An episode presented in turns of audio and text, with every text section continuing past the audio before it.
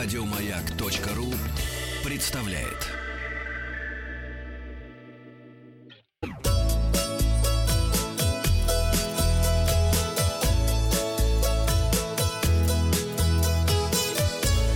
Роза ветров. Пока держимся. Путешествия продолжаются в радиоэфире. С вами Павел Картаев, передача для любителей путешествовать.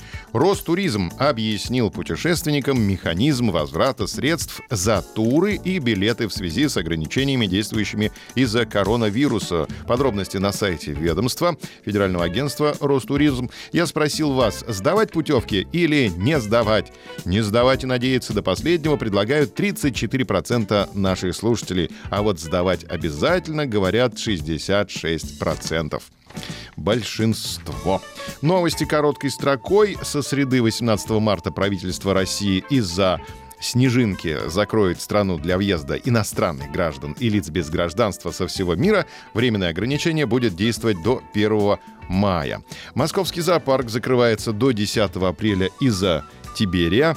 Большой театр отменил все спектакли до 10 апреля. Иностранцам временно запрещено посещать российские учреждения культуры. Организаторы отменили два крупных фестиваля на курорте «Роза», «Хутор» из-за угрозы снежинки. Российские туристы смогут сообщить о своем местонахождении через форму на сайте Ростуризма.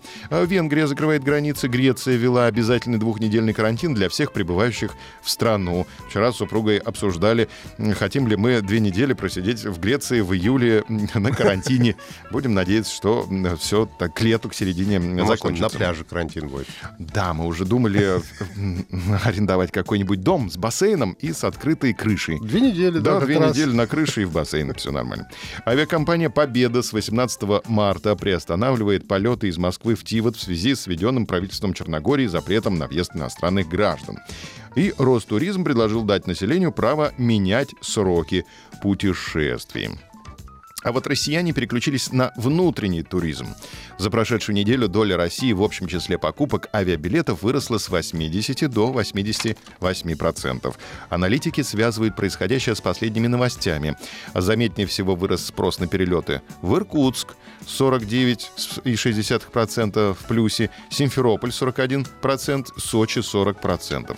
Россияне стали чаще бронировать билеты в Калининград, Новосибирск, Краснодар, Уфу, Казань, Самару и Екатеринбург.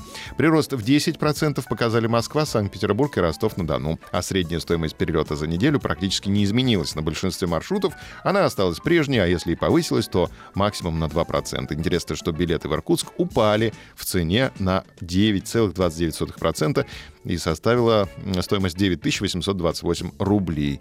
Проведем лето, давайте посмотрим, В где. На Байкале, почему нет? В Крыму, на курортах Краснодарского края, в Сочи, на Кавказе или в других регионах. Результаты опроса даст бог. Посмотрим завтра. Подписывайтесь на подкаст «Роза ветров», а на сегодня у меня все. Еще больше подкастов на радиомаяк.ру.